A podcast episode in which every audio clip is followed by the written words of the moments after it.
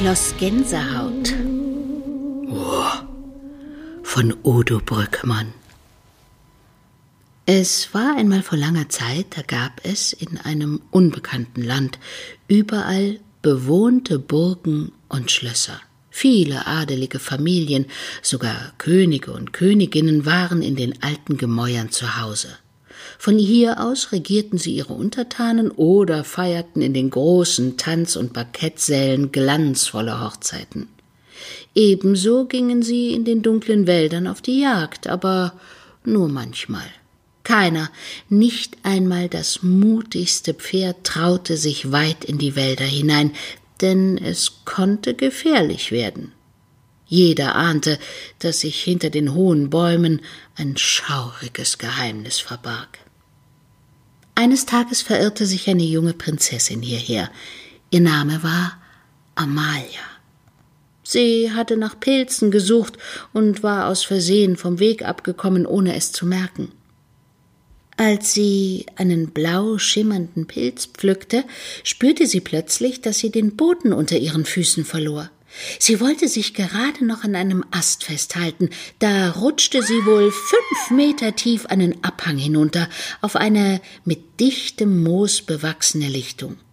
Prinzessin Amalia war heilfroh, dass sie sich nicht verletzt hatte, nur ihr schönes Kleid war schmutzig geworden. Langsam stand sie wieder auf und sah sich um.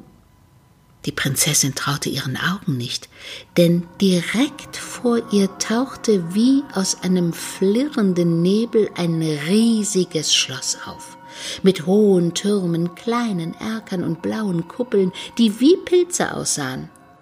Schloss Gänsehaut stand auf einem Schild vor einer Zugbrücke, welche über einen sumpfigen Wassergraben führte. Komm näher, rief eine säuselnde Stimme. Komm näher. Eigentlich wollte Amalia jetzt am liebsten weglaufen, aber ihre Neugierde war stärker als die Angst. Und so ging sie vorsichtig über die knarrende Zugbrücke auf das Schloss Gänsehaut zu. Unten im Wassergraben blubberten giftig grüne Blasen. Die wuchtige Tür des Schlosses öffnete sich ganz von alleine, wie von Zauberhand. Die Prinzessin atmete tief durch und trat ein. Ihr Herz schlug ihr bis zum Hals. In der großen Eingangshalle war es fast dunkel, denn dort brannte nur eine einzige Kerze, mehr nicht. Es war unheimlich. Staubige Spinnweben hingen von den hölzernen Balken. Prinzessin Amalia erkannte einige Ritterrüstungen in der grauen Dunkelheit und ging an ihnen vorbei. Irgendwie sah es so aus, als ob sie sich bewegen würden. Die Prinzessin erstarrte, hielt sich eine Hand vor den Mund und blickte sich erschrocken um. Doch es war nichts geschehen. Jeder Ritter stand für sich, still auf seinem Platz. Mit einem Mal ertönte ein lautes, lebhaftes Lachen und Amalia erschrak umso heftiger. Drei kleine Gespenster sausten kreuz und quer durch den Raum. Wie Papierflugzeuge machten sie Loopings, schwebten ein Stück weit geradeaus, stürzten dann steil nach unten und fingen sich rechtzeitig über dem Boden wieder auf.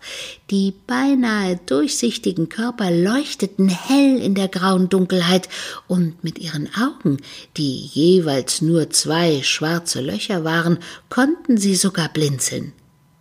Und was machte jetzt die Prinzessin Amalia? War sie vor lauter Furcht nach draußen geflüchtet? Nein, sie schaute den Gespenstern mit großem Vergnügen zu. Sie hatte überhaupt keine Angst mehr, denn die strahlend weißen Bewohner von Schloss Gänsehaut machten ihr so richtig Spaß.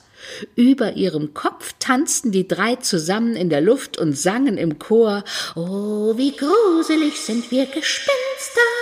Wir kommen rein in jedes Haus, geschlossene Tür, geschlossene Fenster. keine Mauer hält uns jemals auf. Doch willst du uns einmal erwischen, dann musst du sehr gut zielen. Auf Schränken, Betten und auf Tischen, denn wir wollen, ja, wir wollen, ja, wir wollen nur spielen. Genauso schnell wie sie aufgetaucht waren, hatten sich die fröhlichen Gespenster wieder aus dem Staub gemacht. Sie waren einfach weg. Natürlich war die Prinzessin darüber sehr traurig. Aber als sie draußen vor dem Schloss Gänsehaut einen blau schimmernden Pilz entdeckte, hellte sich ihre Stimmung plötzlich wieder auf. Nachdem sie ihn nämlich gepflückt hatte, geschah das Wunder.